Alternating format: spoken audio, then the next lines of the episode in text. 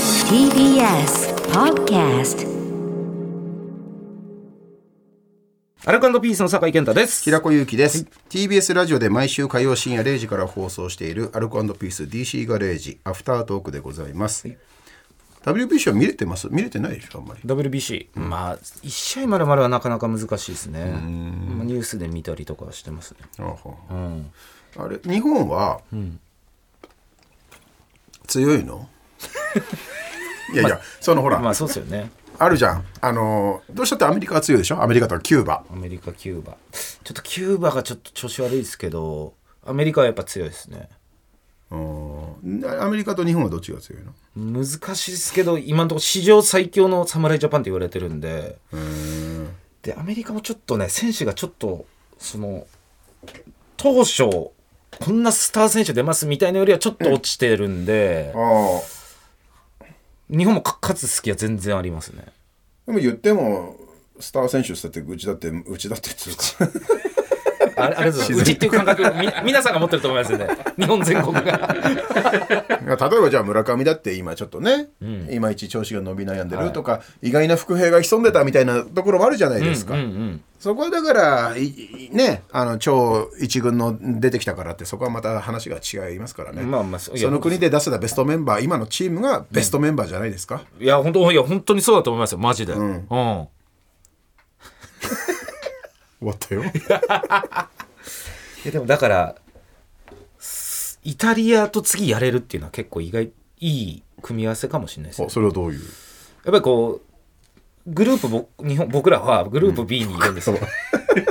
僕ら侍ジャパンはお 前らは、うん我々は、グループ A はキューバとか、んめちゃくちゃ強いチームが、うんはいはいでもう大混戦になっちゃってるんいわですよゆる死のグループ死みたいなのグループ、うんでそこでイタリアが頑張ってくれたもんだからまあそんなに強くないチームなんですよ、キューバとか、それこそ台湾とか、アメリカとかに比べるとちょっと落ちるんで、そこと準々決勝当たれるのはね結構これはああ俺らのことそうやって見てくれてんだ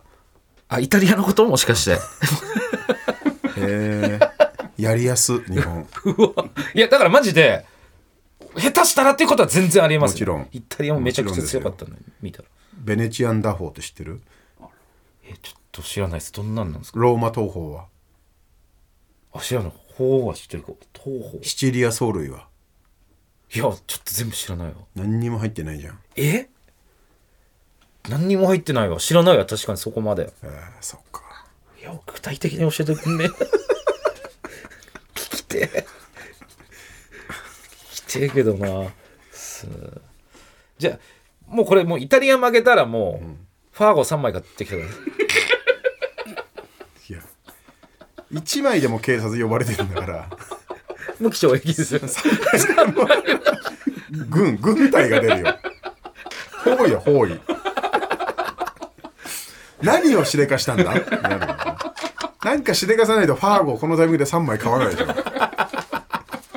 特殊部隊になっちゃうそ店出たらホワイトデーだったん だじゃあ余計にねファーゴホワイトデーファーゴ配るのやばいねすげえな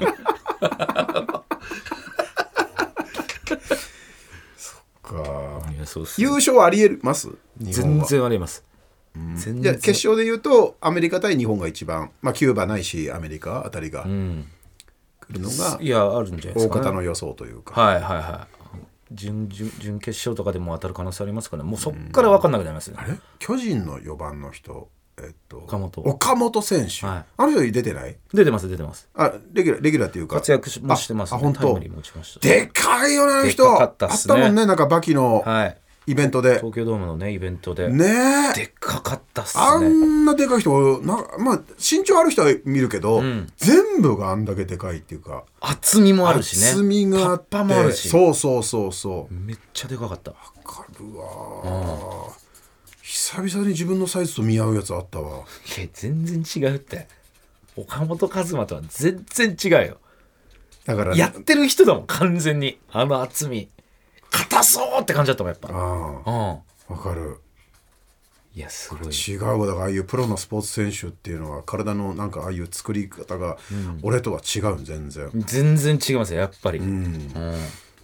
ダルビッシュでしたっけ一回空港で会ったことあるの日ハムの選あ違手う中田翔中田翔選手だ、もあったもんね意意外外でとかかったいやでかい意外と俺でかい違う違う違うよあの時 さ誰か一緒にソニーの芸人の誰かと一緒にいてさ、あ二丁目の選手ださ中中田じゃねえみたいなこと言ってさ、あれか誰だっけなちょっと平子さん横並んできてくださいよみたいなこと言われて、んあちょっと行ってくるわっつって、横並んで、帰ってきたら、意外と平子さんでかいっすね なってたじゃんおうそう確かにおう中田翔もやっぱでかかったもんあのさあのバレーボールの選手が34人でさ街で歩いたりしてるとあやっぱでけえなって思うけど、なんだろうその厚みでちょっと、うわって思うのってやっぱプロ野球の集団だよいねや。そうっすね本当そう下半身までねそうそう分厚いっすもうんね、んうんマジでそうで私服ちょっと怖めだから、うん、うん、圧で言うとね、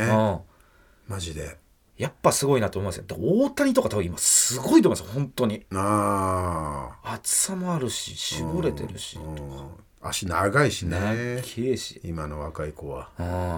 んみんなすごいよ、うんファーゴ買う時間ないとか言いざ言い出さないでくださいもうマストですからねファーゴだ